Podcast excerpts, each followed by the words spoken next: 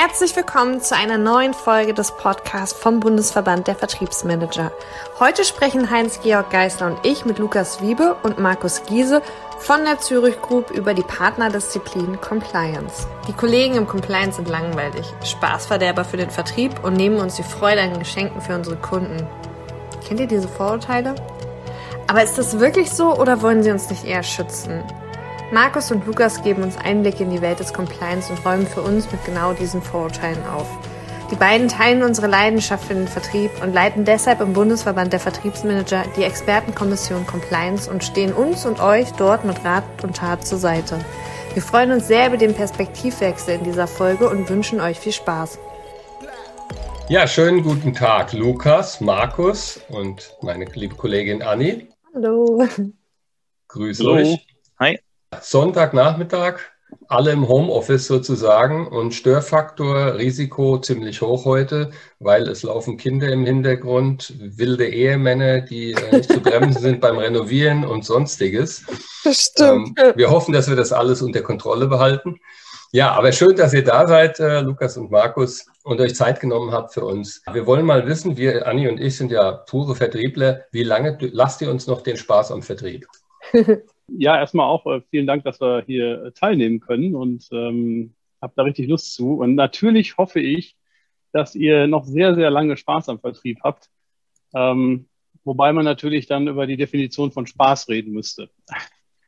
Allerdings, äh, wenn ich den Verband kenne, ähm, gehe ich mal davon aus, dass hier alle von dem gleichen, der gleichen Art äh, von Spaß reden, nämlich Erfolg und, und Kommunikation und ähm, natürlich auch Erfolge feiern in einem, in einem vernünftigen Rahmen. Und ähm, das ist eigentlich, wenn man so will, ähm, das, was wir gerne erreichen möchten mit Compliance, dass wir das noch möglichst lange machen und feiern können und Erfolge feiern können und erfolgreich sind im Vertrieb. Den Spieß geschickt umgedreht. Ja, ja natürlich. Ich muss mal einfach mal kurz was fragen, Georg, bevor wir jetzt in dieses Compliance-Thema gehen. Weil wir hatten äh, letzte Woche, ähm, haben wir bei uns im Unternehmen die Diskussion gehabt, wir wollen gerne mehr mit dem Unternehmen, in dem ihr beide ja arbeitet, zusammenarbeiten. Und äh, dann haben wir überlegt, der eine Kollege sagt immer Zurich-Versicherung und ich sage immer, was von, von was redet ihr? Ihr heißt ja aber Zürich, werdet aber Zurich geschrieben. Wie, wie, wie, wie, wie ist das jetzt richtig? Wer von uns hatte recht? Ja, ähm, also das Ganze heißt natürlich Zürich-Versicherung. Heißt aber auch nicht Züricher Versicherung. Wir sind ja auch kein geschnetzeltes ähm, also man sagt ja auch nicht Allianza oder Axaia oder irgendwas, sondern es ist die Zürich-Versicherung. Warum haben wir keine Ü-Punkte? Das ist einfach dem geschuldet, weil wir sehr, sehr multinational unterwegs sind und insbesondere den größten Markt in den USA haben. in den USA gibt es eben keine Ü-Punkte, sondern da heißt das Zurich. Mhm. Und ähm, damit das nicht weltweit ein unterschiedliches Logo hat, mal mit Ü-Punkten und mal ohne, heißt es einfach weltweit Zurich. Das ist der Hintergrund. Okay, alles klar. Danke für die Aufklärung. Aber Anni, die Frage kann ich gut verstehen. Ich erinnere mich noch, als ich mich 2008 im Assessment Center wiedergefunden habe und auch genau die gleiche Frage damals gestellt habe. Ist ja wichtig, dass ich nachher das Intro nicht verkacke, Georg. Deswegen entschuldige bitte, dass ich das kurz dazwischen geschoben habe. Ja, was sein muss, muss sein. Ist alles, ist alles gut. Ja. Ist aber auch, dazu gibt es auch ganz witzige Geschichten, weil ähm, es gab ja, als das geändert worden ist, äh, wir waren früher in Deutschland eigentlich die Zürich mit Ü. Irgendwann hat man das geändert, internationalisiert und da mussten an sämtlichen Gebäuden, weil wo ein Zürich-Logo dran ist, die Ü-Punkte abmontiert werden. das hat ziemlich lange gedauert, bis das, bis das so war. Das heißt, eine Person ist von äh, Filiale zu Filiale gefahren, von Standort zu Standort und hat die Ü-Punkte abgekratzt. ich weiß nicht, ob es eine Person war, aber ähm, man hat dann nach und nach die Ü-Punkte entfernt, genau. Korrekt.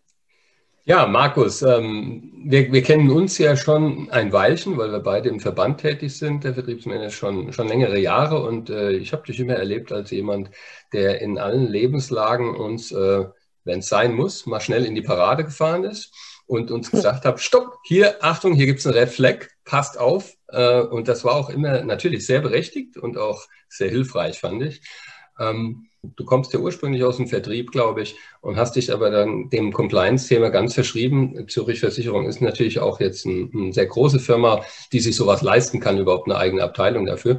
Ähm, kannst du vielleicht ganz kurz mal erklären, ja, wa warum hat dich das Thema überhaupt begeistert und, und du bist in die Richtung marschiert? Und wie hast du es erlebt die letzten Jahre?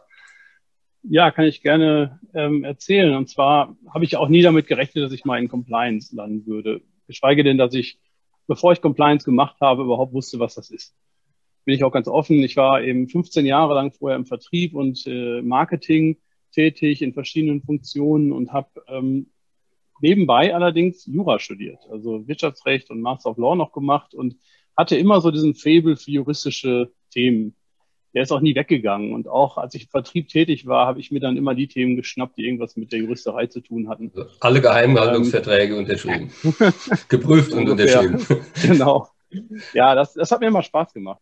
Und jetzt bin ich mittlerweile seit sieben Jahren in Compliance und ich sage immer, ich bin eigentlich immer noch im Vertrieb, ich habe nur den Blickwinkel gewechselt. Denn ich arbeite ja wirklich, ähm, ich sage jetzt mal immer noch, 80 Prozent meiner Zeit widme ich dem Vertrieb und den vertriebsnahen Themen und von daher ähm, sehe ich mich gar nicht immer so, dass ich, dass ich mhm. komplett außen vor bin, sondern ähm, ich kümmere mich ja tagtäglich um den Vertrieb. Jetzt gibt es ja gerade eine, eine große Veränderung bei dir, da reden wir später noch drüber, würde ich sagen. Ähm, Martin Lukas äh, auch die, dieselbe Frage gestellt. Du bist jetzt äh, quasi so ein bisschen mehr da in die Offensive gegangen. Wo kommst du her ursprünglich und äh, was motiviert dich in der, in der Abteilung zu arbeiten? Ich hatte es eben gesagt, 2018, äh, 2008 habe ich mich bei Zürich im Assessment Center wiedergefunden, habe dort meine Ausbildung gemacht, die Ausbildung zum Kaufmann für Versicherung und Finanzen. Und dort haben mir am meisten die Fächer Spaß, Spaß gemacht, die einen rechtlichen Bezug hatten. Dementsprechend habe ich dann nach meiner Ausbildung auch so meinen Werdegang aufgesetzt, dass dieser irgendwann in der Compliance-Abteilung mündet. Und äh, so habe ich nach der Ausbildung den Studiengang Wirtschaftsrecht aufgenommen also einen Bachelor of Laws absolviert und habe im Anschluss noch einen Master im Studienfach Compliance aufgesetzt. Und ja, 2016 war es dann soweit, äh, dass ich dann die Compliance-Abteilung wechseln konnte und bin auch seitdem ähm, im Thema Vertriebscompliance tätig. Man kann also sagen, der Lukas hat im Gegensatz zu mir das gelernt, was er da macht. Mhm.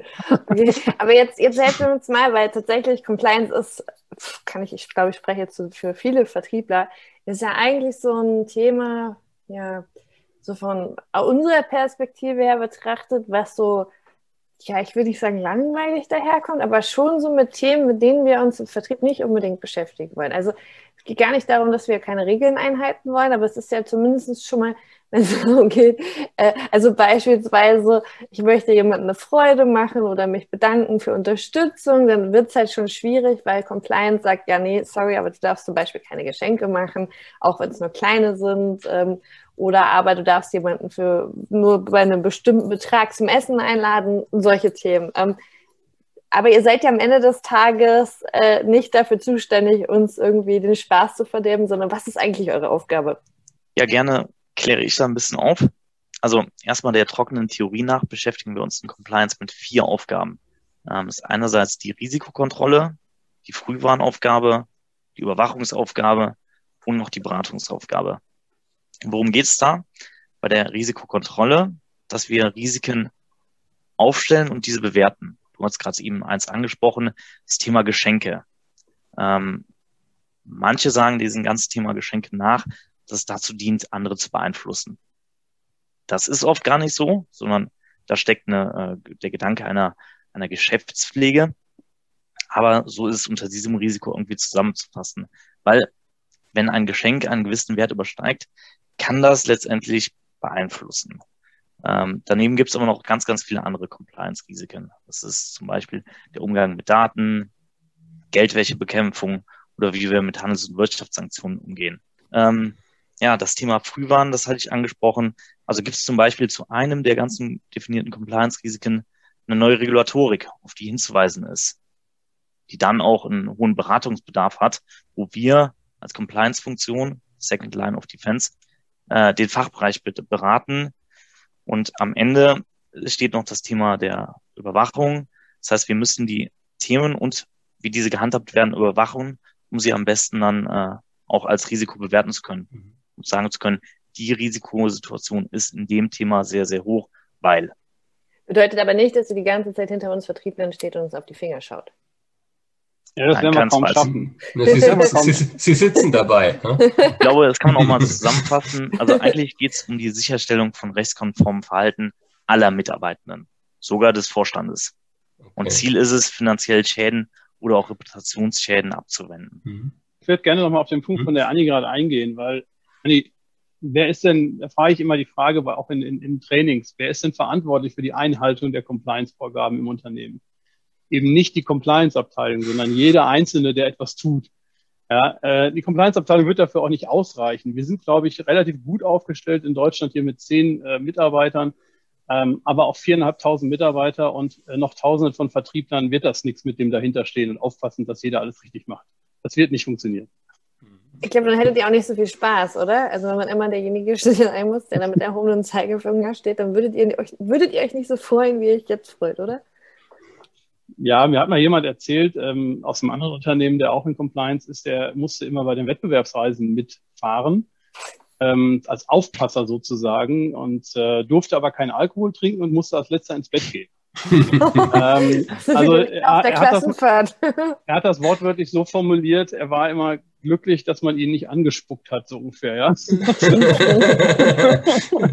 also das ist, das wäre, glaube ich, eine sehr undankbare Aufgabe. Okay. Könnt ihr mal beschreiben, was in den letzten Jahren jetzt anders geworden ist, also im Vertriebs-Compliance-Recht? Ne? Ich als Vertriebler jetzt, äh, ich habe das im Prinzip so erlebt, dass was mich so, also was ich mitbekommen habe auf Kundenseite ist, dass die Firmen oder die Mitarbeiter, gerade in großen Firmen, doch viel strikter angewiesen sind in den letzten Jahren, keine Geschenke mehr entgegenzunehmen, generell zum Beispiel. Ja, manche sagen auch, es gibt eine Grenze, ne? also bis 40 Euro, glaube ich, darf ich und drüber nicht. Und manche sind aber so krass drauf, dass, dass die Firmen ihnen nicht mehr erlauben, dass man äh, abends zusammen essen geht und sich vom Lieferanten einladen lässt. Und das finde ich dann schon ein bisschen zu extrem, muss ich sagen, weil das ist natürlich gerade für Vertriebler ja das, wenn es um Investitionsgüter auch geht. Du, du, du versuchst eine persönliche Schiene aufzubauen und das funktioniert natürlich äh, nicht nur während der Arbeitszeit, sondern gerade dann auch mit am besten, gerade wenn es über Kulturgrenzen auch noch hinweggeht. Ja, was hat sich da verändert und was sind so die, die wichtigsten ähm, Themen, die der Vertriebler auf dem Radar heutzutage haben sollte? Das ist eine große Frage. Ich fange mal an und ich würde sagen, Lukas kann mich dann gerne ergänzen, insbesondere mit den so. Themen auch noch. Ähm, was hat sich verändert? Ich glaube, aus meiner Sicht hat sich in den letzten Jahren eine ganze Menge verändert. Ich meine, jetzt komme ich erstmal von unserer Branche aus, Versicherungsbranche extrem stark reguliert. Das heißt, wir sind auch gezwungen worden, uns zu verändern und äh, ähm, der Vertrieb ist gezwungen worden, sich mit Compliance-Themen in, in, in vielerlei Hinsicht zu beschäftigen. Das haben wir uns selber eingebrockt ähm, durch, durch äh, auch viele Fehlverhalten in der Vergangenheit, ähm, mit Kundengeldern schlecht umzugehen, Bestechungsskandale. Ähm, aber insgesamt sieht man das eben auch, auch in allen anderen unter großen Unternehmen ins, insbesondere sieht man eben, dass die Compliance-Abteilungen gewachsen sind, dass das Bewusstsein gewachsen ist für Compliance. Denn wir sehen ja auch insgesamt eine schärfere, ich sag mal, rechtliche, oder wir sehen schärfere rechtliche Rahmenbedingungen, insbesondere wenn man mal auf Sanktionsrecht schaut, aufs Datenschutzrecht. Das betrifft alle. Wir hatten die Datenschutzgrundverordnung, die alle uns ein bisschen durchgerüttelt hat und äh, nochmal Fragen gestellt hat. Wir haben IT-Sicherheitsthemen ähm, und, und, und. Also es gibt wirklich viele Themen, die in den letzten Jahren ja doch erst nochmal viel bewusster oder viel deutlicher aufgekommen sind, als sie das früher vielleicht waren. Und das Thema Geschenke und Einladung, das ist für mich schon so ein bisschen so ein ausgelutschtes Thema, da bin ich auch ganz ehrlich. Also natürlich, Entschuldigung. Wir, wir sagen immer, wir sagen immer, die, die normale Landschaftspflege, so nennen wir das, muss ja noch möglich sein.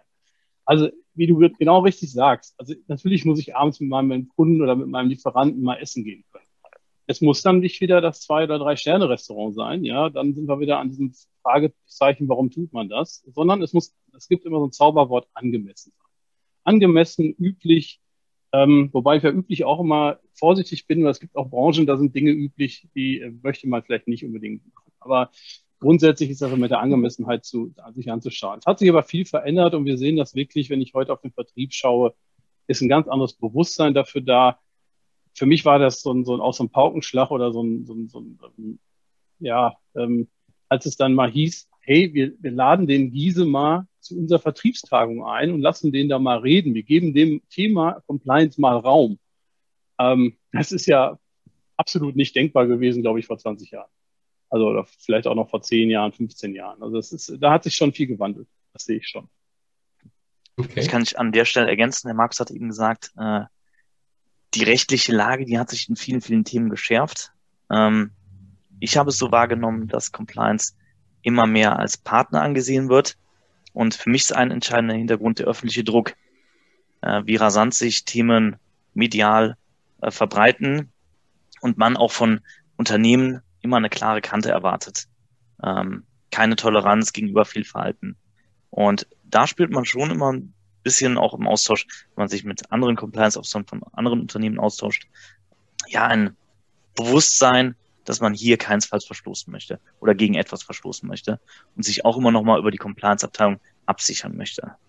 Weil das Thema der Shitstorms, das kennen wir, glaube ich, auch alle recht gut. Mhm.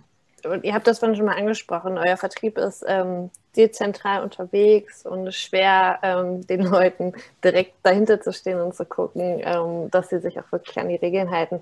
Ähm, wie ist denn das bei euch organisiert? Weil am Ende des Tages ist es ja wahrscheinlich erstmal doch eure Aufgabe, dieses Selbstverständnis und dieses Bewusstsein in die Köpfe der Leute zu bringen. Und gerade mh, bei, wie soll ich das sagen, wenn ich nicht direkt jeden Tag äh, in, in die Zentrale komme und dieses Verständnis habe und relativ weit weg bin von den eigentlichen ähm, Schaltzentralen, wahrscheinlich schwierig, sich zu identifizieren, beziehungsweise sich das immer wieder bewusst zu machen. Ähm, wie haltet ihr die Nähe zu den Leuten? Da fange ich auch da mal an. Also natürlich ist es schwierig. Wir haben einen sehr dezentral organisierten Vertrieb. Ähm, wir arbeiten mit selbstständigen Vertriebspartnern hauptsächlich zusammen. Das macht es auch nicht leichter, äh, den Einfluss dort geltend zu machen. Ähm, das sind, ich weiß gar nicht im Moment, wir haben glaube ich im Moment irgendwie so rund um die 1200 gebundene Vertriebler, wie wir die so nennen. Und dann haben wir, arbeiten wir ja auch noch mit Tausenden von Maklern zusammen, die völlig unabhängig von uns agieren. Ähm, das das macht es natürlich äh, nicht, nicht so einfach. Und ähm, da muss man sich natürlich Wege überlegen, wie kommt man überhaupt an die dran. Und natürlich geht es natürlich insbesondere, und da sind wir wieder bei unserem Verband, auch über die Vertriebsmanager. Das müssen auch unsere Multiplikatoren sein. Wenn die das nicht mitspielen, wenn die das in den Regionen nicht äh, pushen auch mal und äh, oder vielleicht auch mal mit sanftem Druck dahin gebracht werden, dass sie ein Thema auch mal pushen, dann funktioniert das nicht. Wir werden nicht jeden Einzelnen erreichen können, es sei denn, wir machen ein paar Video, ein paar Filmchen, ähm, ein bisschen ähm, ja, Webkonferenzen, auch selbst da wird schon schwierig, alle dazu zu bringen, das mitzumachen oder Web-based Trainings. Aber Präsenz können wir natürlich nicht hier jeden Einzelnen ähm, zum Glück tragen. Das funktioniert nicht. Das heißt, es muss über die Gesamtorganisation eingetragen werden und auch multipliziert werden. Sonst schaffen wir das nicht. Aber ja, es ist unsere Aufgabe, dieses Bewusstsein zu schaffen und mh, hm, das geht auf viele, viele, vielerlei Wegen. Ne? Also ich habe ja gerade schon ein paar genannt, was wir alles tun, um dieses Bewusstsein immer wieder zu schärfen. Es gibt auch Awareness-Kampagnen, es gibt natürlich Videobeiträge, die wir immer wieder spielen. Ähm, bis hin, dass ich vor ähm, zwei Jahren, war es glaube ich, oder zweieinhalb Jahren jetzt schon her, in einem Projekt, wo es um die Regulierung des Vertriebs ging. Ähm, da wird also wieder, wieder ein großer Wurf der, der Aufsichtsbehörden, die uns wieder ähm, etwas den Vertrieb schwieriger gemacht haben und äh, mehr Schleifen und mehr Dokumentationspflichten und mehr Beratungspflichten, Informationspflichten und so weiter unseren Vermittlern auferlegt hatten, ähm, dass ich gesagt habe, okay, die Einführung dieses Themas möchte ich gerne Präsenz, äh, präsent in ganz Deutschland durchführen. Ähm, habe ich natürlich nicht alleine gemacht, auch das hätte ich nicht, nicht geschafft, aber ich war drei, vier Wochen auf Tour und bin durch Deutschland gereist und habe dieses Thema geschult bei unseren Vertriebspartnern direkt. Also ein großes mhm. Thema kann man das mal machen das gesamte Thema kann man, dann wäre ich nur noch auf mhm. Reisen, da bräuchten wir eigene Compliance-Trainer mhm. demnächst. Ja, das Problem ist ja sicher einerseits für die Vertriebler, ja, Time to Market, sage ich mal. Also wie, wie schaffe ich es, keine Zeit zu verlieren am Kundenprojekt, äh, weil ich jetzt aufwendige Rücksprachen halten muss und vielleicht auch noch warten muss, bis derjenige dann mal das E-Mail liest und auch vielleicht einen Tag Urlaub hat. Also ich habe ein gutes Beispiel, glaube ich. Geheimhaltungsverträge ist ja eins meiner Lieblingsthemen als Vertriebsleiter. Ähm, da muss ich mit, mich mit beschäftigen. Ne? Und das kann man auf verschiedene Arten tun. Ich glaube, ich habe das äh, mittlerweile meinen guten Weg gefunden. Ich habe da einen Vertriebsrechtsanwalt an der Hand, weil ich will ja da auch keine großen Fehler begehen, selbstverständlich. Und äh, wir haben dann Leitplanken definiert. Einfach die No-Gos. Ja, und das sind Bullet Points, sage ich mal, wie wirklich so eine Liste das sind die absoluten No-Gos. Alles andere ist dann eher Grauzone oder auch grün. Aber wenn ich, äh, da weiß ich genau, worauf ich zu achten habe. Ja, und, und wenn die, wenn ich da keine verletze von den Leitplanken, dann brauche ich eben auch gar keine Rücksprache mit dem Anwalt und bin ganz fix mit dem Kunden fertig, damit äh, am Ende, wir wollen ja was, äh, ein Geschäft anstoßen. Ne? Ich, dann kommt es sehr darauf an, dass der, dass der Kunde eben keinen Zeitverzug bekommt. Jetzt stelle ich mir das ein bisschen ähnlich vor bei euch. Ähm, vielleicht, Lukas, habt ihr auch so eine Art von, von roten Lichtern, die ihr zusammengefasst habt und jeden Vertrieb und Vertriebspartner auch an die, an die Hand geht weltweit? Oder wenn nicht, wäre das vielleicht eine Idee? Ja. Nee, da kann ich vorab äh, sagen, das haben wir. Und äh, du hast es schon erwähnt, es ist gut, wenn man Bullet Points oder andere äh, Checklisten hat, nach denen man äh, vorgeht, um halt wirklich Risiken auszuschließen. Ähm, es gibt noch einen besseren Schritt, wenn dieses technisch implementiert ist, weil so ist die, die Sicherstellung noch mal mehr gewährleistet. Aber klar, ähm, Warnhinweise soll es zu verschiedenen Risiken geben. Ähm, du hast gerade eben gesagt, äh, wenn, zum Beispiel ganz sensible äh, Themen äh, zu einem ähm, Vorgang irgendwie vorliegen. Bei uns sind es oftmals auch Handels- und Wirtschaftssanktionen, dass man Kunden im Ausland hat. Ähm, und äh, wie kann ich das aufgrund der, der aktuellen Situation, die in vielen Ländern herrschen, irgendwie äh, handhaben? Und der Markus, der hat es eben auch gesagt, äh, wir müssen auch intern uns den ganzen Themen widmen und ähm, im Vorfeld Risiken minimieren. Das machen wir, indem wir uns auch mit Kernrisiken beschäftigen, die den Vertrieb betreffen. Mhm. Dazu gehört es, dass wir ganz klar prüfen, mit wem arbeiten wir zusammen. Das heißt, autorisieren wir diese Vermittler oder haben sie die erforderliche Autorisierung, wie zum Beispiel eine IHK-Zulassung, ähm, und dass die Personen, die unsere Produkte vermitteln, ähm, über die Bescheid wissen und auch über den Verkaufsprozess, den wir vorgeben. Und last but not least, dass wir uns auch damit beschäftigen, wie können wir letztendlich auch Produkte vergüten oder kann eine Vergütung ebenfalls einer Regulatorik widersprechen ähm, oder kann anderer Interessenkonflikt irgendwie vorliegen, der zum Nachteil des Kunden sich irgendwie auswirken könnte, weil das versuchen wir ganz klar zu vermeiden. Warum ist das so? Ich meine, der, der Vertrieb ist beim Kunden. Ja, der Vertrieb hat relativ hohe Vollmachten. Georg, du hast gerade gesagt, es geht ja darum, dass der Vertrieb auch möglichst schnell und kompetent beim, beim, beim Kunden auftreten kann. Es kann nicht sein, dass du, wenn du abends zum Abendessen gehen willst, mit deinem Kunden noch die Compliance-Abteilung fragen musst. Ja, das legt nicht nur dich lahm, sondern hm. auch die Compliance-Abteilung. Das macht keinen Sinn. Das heißt, du brauchst Rahmenbedingungen, unter denen du frei handeln kannst, sage ich mal. Und äh, das ist unsere Aufgabe, diese Rahmenbedingungen aber auch mit dem Vertrieb zusammen zu entwickeln. Sei es um, äh, wenn es um Korruption geht, sei es um Sanktionsrecht ähm, und natürlich noch viel besser, also auch Datenschutzvorgaben, äh, noch viel besser, wie Lukas vorhin gesagt hat, wenn es Massengeschäft ist, dann am besten über die IT gesteuert. Dann äh, kann man das natürlich alles abfangen mit Red Flags und so weiter. Ich kann was zulassen, was nicht zulassen, kann Logiken hinterlegen. Ähm, Im Individualgeschäft ist das dann schon schwieriger. Also im Großgewerbe oder Industriegeschäft wird das natürlich dann äh, eher händische Arbeit sein. Ähm, aber da habe ich auch nicht die Massen dann wiederum. Mhm. Ähm, aber tatsächlich, was, was ist das, das Risiko beim Vertrieb? Ihr habt Vollmachten, ich sage jetzt schon ihr, also Vertrieb, Vertriebsmanager, Vertriebler haben normalerweise relativ hohe, oftmals hohe Vollmachten. Sie agieren relativ selbstständig. Sie sind mit dem Kunden in Kontakt. Sie haben zu dem Vertrieb, zu den, auch zu den, zu den Dienstleistern oft, oft natürlich direkte Kontakte. Und sie stehen in der Regel auch unter einem Leistungsdruck. Ja, also das heißt, ähm, ihr werdet ja nicht daran gemessen, wie compliant ihr am Ende des Jahres seid. Ja, also in den wenigsten Unternehmen kenne ich solche Regelungen, die jetzt schon im Vertrieb gelten, wo es tatsächlich darum geht, wie gut sich jemand benommen hat. Es wird zwar bestraft, wenn jemand sich schlecht benimmt, äh, aber es wird nicht belohnt, wenn sich jemand gut benimmt, weil man auch davon ausgeht, dass das das Normale ist, dass man das einfach äh, so tut.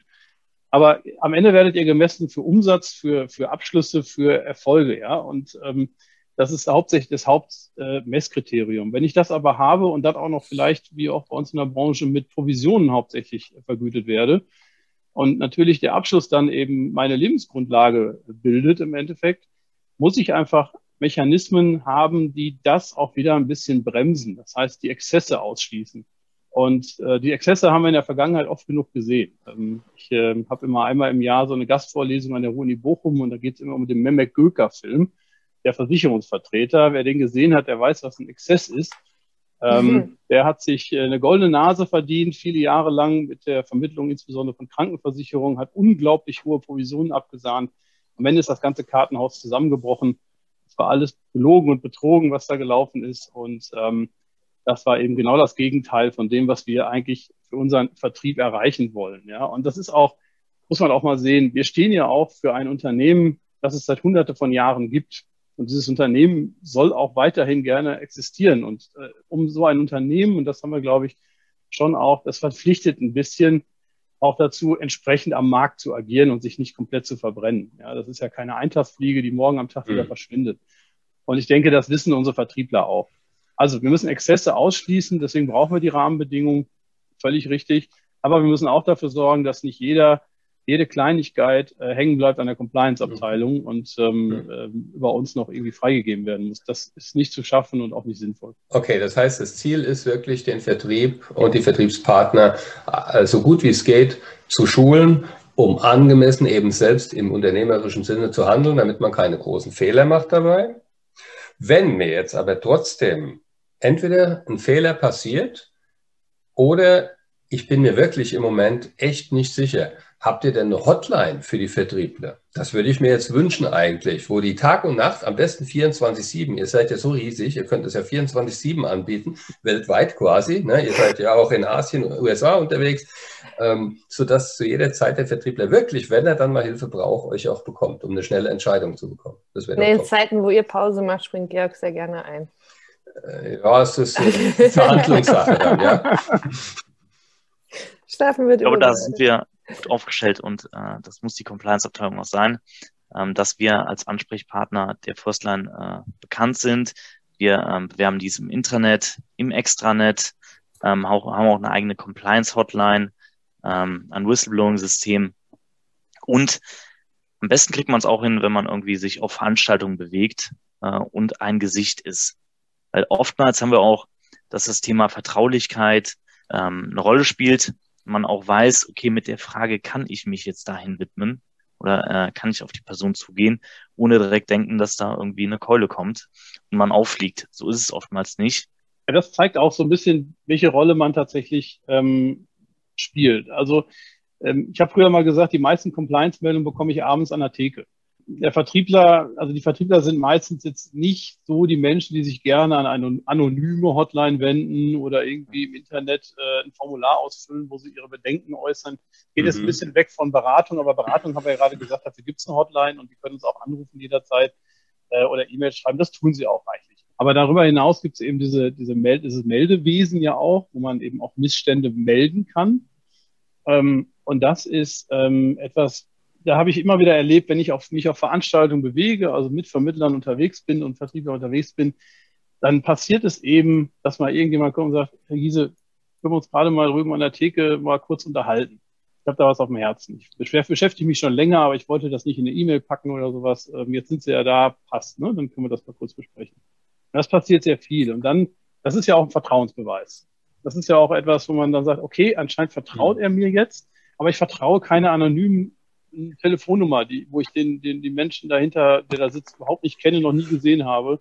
Das, und dann noch in so einer Abteilung wie Compliance, die so weit weg ist vom Vertrieb gefühlt, das ist schwierig. Und dieses Vertrauen müssen wir echt schaffen. Das ist eine, ist eine schwierige Aufgabe. Und das schaffen wir auch nicht immer, ganz klar. Also das äh, würde ich jetzt nicht so darstellen, dass es alles super ist bei uns. Das ist eine, eine, eine schwierige Aufgabe, weil, der Lukas hat es vorhin angesprochen, wir ja auch noch das Überwachungsmandat haben. Das heißt, wir kommen auch in die Bereiche und sagen, so, heu heute prüfen wir euch. Und zwar geht es ins Eingemachte, wie Audit auch, wie eine Revision. Und äh, dann wird ein Bericht geschrieben über die Findings, ja, und dann werden Actions vereinbart, die abzuarbeiten sind. Und ähm, ich sage halt immer, umso wichtiger ist, dass äh, wir vorher es geschafft haben, Vertrauen zu schaffen und auch, ähm, dass man uns als Mehrwert sieht und nicht als äh, reine, reine Last. Aber es ist, ein, es ist eine schwierige Aufgabe, keine Frage. Gibt es Grenzen, an die ihr stoßt? Gerade in, in Zusammenhang mit Vertrieb, wo ihr sagt, okay, alles klar, unter gewissen Umständen sind wir halt auch als Compliance machtlos oder wollen vielleicht gar nicht äh, aktiv sein, beziehungsweise ähm, uns da einmischen? Ich glaube, ganz wesentlich ist die Kultur. Markus, äh, vielleicht darf ich hier auf deinen Podcast kurz hinweisen, der da lautet Culture Eats Compliance for Breakfast. Also es muss einen Ton from the top geben, der, der glaubhaft ist. Wenn der nicht da ist, bei uns ist das zum Glück, dann heißt es oftmals, ja gut, äh, dann machen es halt anders. Äh, es wird ja an jeder Stelle irgendwie anders gemacht. Mhm. Ähm, das heißt, die Kultur ist ganz wesentlich. Damit meinst du Konsequenzen aufzeigen, also im Sinne von, genau. wenn der Chef sagt, ja, mache ich auch, ja. egal. Genau, dass man als Unternehmen zeigt keine Toleranz.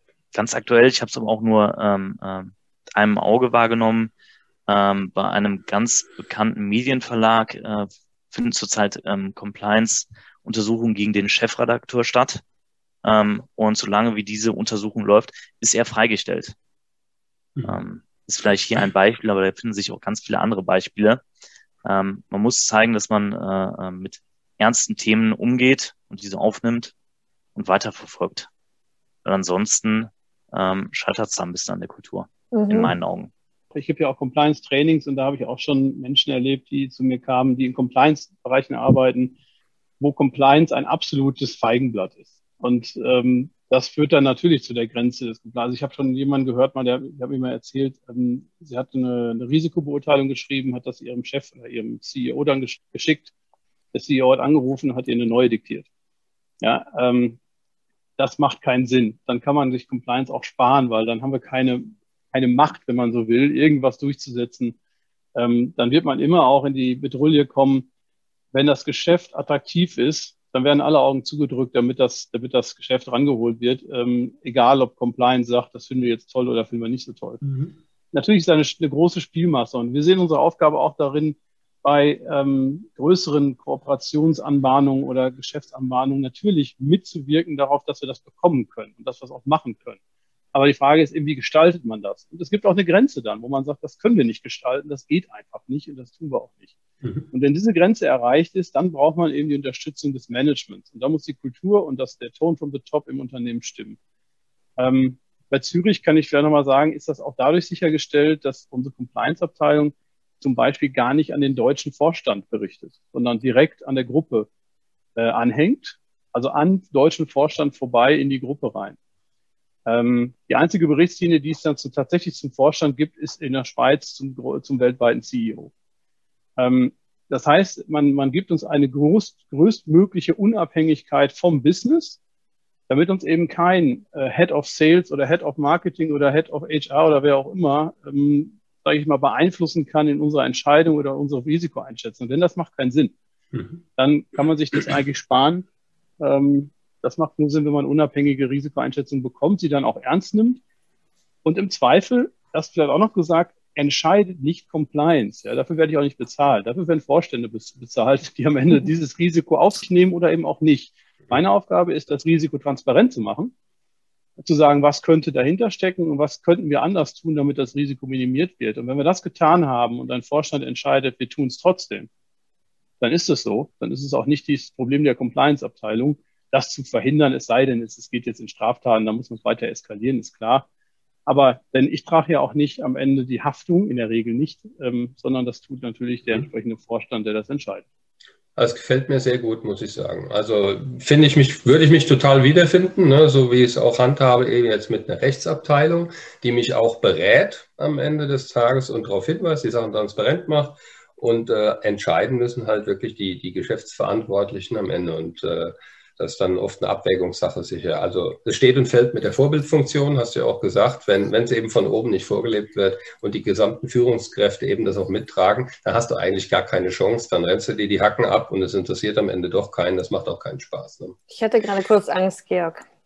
Als du gesagt ja. hast, das fehlt mir total gut, habe ich gedacht, ich möchte jetzt auch in die Compliance-Abteilung wechseln. Also, so, so, weit, so, so, so, weit geht die Liebe nicht. Nein, so weit geht die Liebe nicht. Es gab, Aber, mal, es gab, es gab mal vor Jahren eine Vertriebstagung und äh, da ging es um Wachstum. Und ähm, da hatte ich dann auch einen Slot bekommen. Und nachdem alle vor mir gesprochen hatten und erzählt haben, dass es eigentlich in den einzelnen Bereichen seit Jahren kein Wachstum gab, bin ich dann auf die Bühne gegangen und habe gesagt, ich bin, glaube ich, der Einzige, heute hier heute Abend, der sagen kann, dass sein Bereich in den letzten Jahren gewachsen ist. das war nicht das Wachstum, was man sich gewünscht hat. Aber und, und, wenn wir jetzt einen Blick in die Zukunft wagen, jetzt ist, äh, ist das Wachstum so großartig ausgefallen, dass du die Flucht ergreifst, Markus. Ja? Wo, wo geht denn die Zukunft hin? Ja, ich äh, ähm, werde mich, ich bleibe bei der Zürich und ähm, werde mich nach Kanada orientieren. Äh, zum Glück ist Zürich ja ein weltweites Unternehmen und äh, unter anderem auch in Kanada tätig und ähm, ich habe jetzt viele Jahre, sieben Jahre lang jetzt hier Compliance gemacht. Ähm, und ähm, ja, jetzt hat man eben in Kanada einen Head of Compliance gesucht. Das ist mir dann auch angetragen worden, ob ich dazu Lust hätte. Meine Frau ist Amerikanerin, deswegen wusste mein äh, Chef hier in Europa, der wusste das und hat gesagt, na, das könnte vielleicht passen, vielleicht hat er Interesse daran. Und deswegen werden wir jetzt äh, Mitte des Jahres, so Corona es zulässt, äh, nach Kanada umziehen. In die und schönste werd, Stadt der Welt. Toronto? Ich, ich, ich das kann ich nicht. War das nicht, war das nicht Vancouver? Also wirklich. Der dritte, also, sagt, der dritte sagt Melbourne. Also.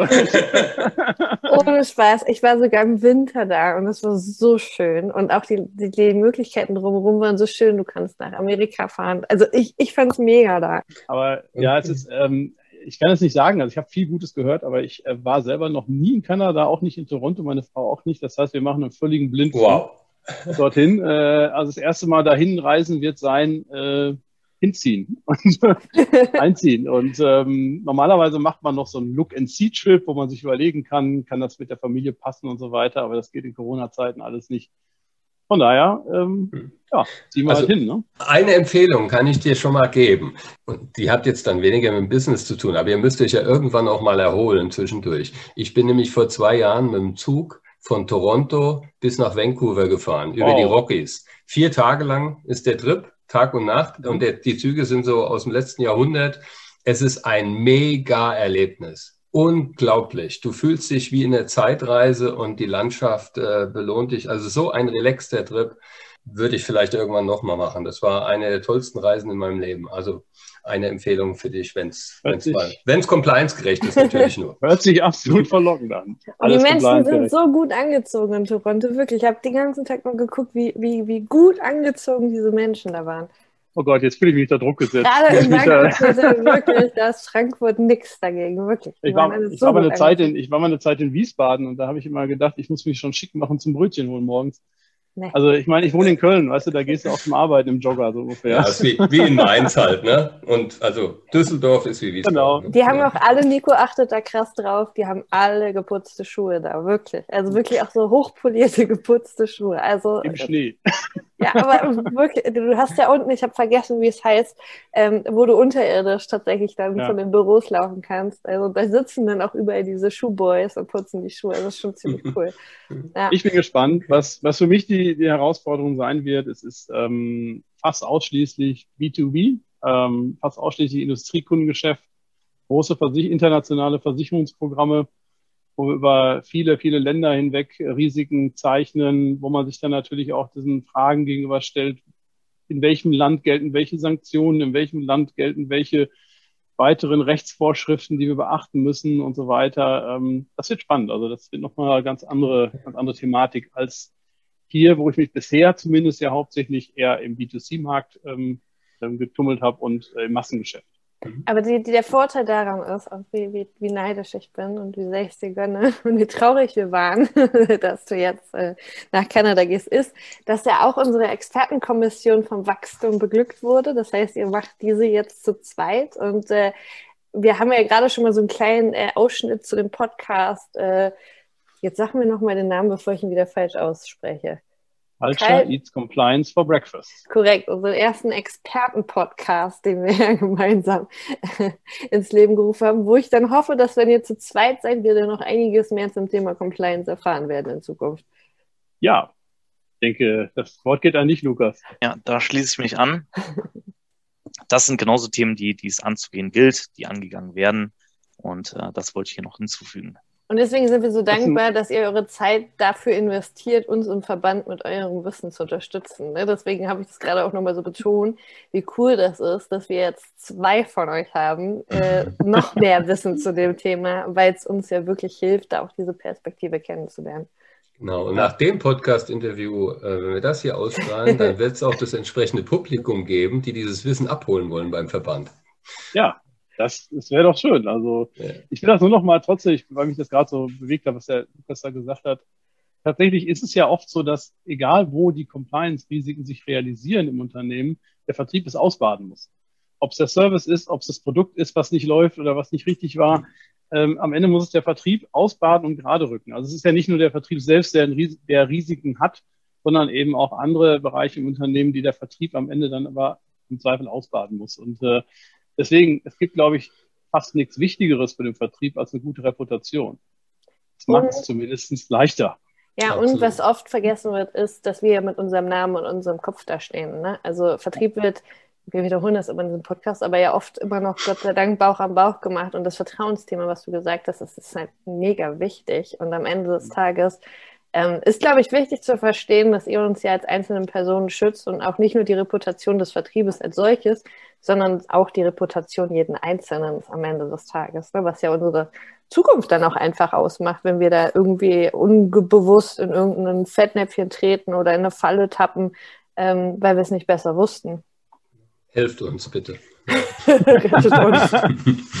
Sehr ja. gerne. Also, wenn unsere Hörer und Hörerinnen noch äh, ja, einfach mit euch mal direkt kommunizieren wollen, seid ihr dazu bereit und wie erreichen die euch am besten?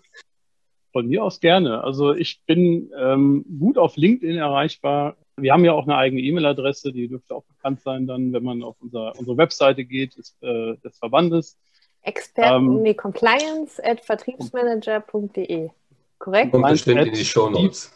Vergiss nicht das die. Ach, in Hemi, Compliance, okay. at, compliance at dievertriebsmanager.de. Ich schreibe es immer richtig in die Show Notes. Genau. also compliance at dievertriebsmanager.de. Genau. Jetzt haben wir es. Und ansonsten gerne über LinkedIn oder Xing bin ich auch erreichbar. Also gebe ich mal an Lukas. Ja, nichts hinzuzufügen, bin ich auch äh, hinterlegt. Cool. Gerade, auch ein Austausch mit anderen Branchen und ähm, ganz anderen, ganz anderen Erfahrungshintergründen ist, ist für uns auch immer absolut spannend. Ziehe ich immer was raus für auch für unsere eigene Arbeit. Deswegen sehr gerne. Ja, dann herzlichen Dank, dass ihr heute bei uns wart. Das war sehr interessant, glaube ich, und mal was anderes. Und äh, es fühlt sich jetzt besser an als vorher. So viel kann ich sagen. Dann haben wir doch viel erreicht. okay, dann hören wir uns, würde ich sagen, in den anderen Folgen. Prima. Gut, vielen Dank auch also, an euch. Macht's Danke gut euch. und bis bald und alles Gute für die Zukunft. Dankeschön. Ciao. Ciao. Unsere VKIC-Reihe im Juni steht unter dem Motto Zusammenspielen Mix von Vertrieb, Marketing und Kundenservice. Am 2.6. starten wir mit Professor Dr. Alexander Haas von der Justus-Liebig-Universität Gießen, Mitglied unseres wissenschaftlichen Beirates und der Frage, wie Vertriebsorganisationen exzellent werden. Aktuelle Studien und neue Entwicklungen unter anderem zum Customer Success Management und weitere spannende Insights warten auf dich. Schnell anmelden, Link findest du unter den Shownotes. Wir freuen uns auf dich und den Austausch mit dir.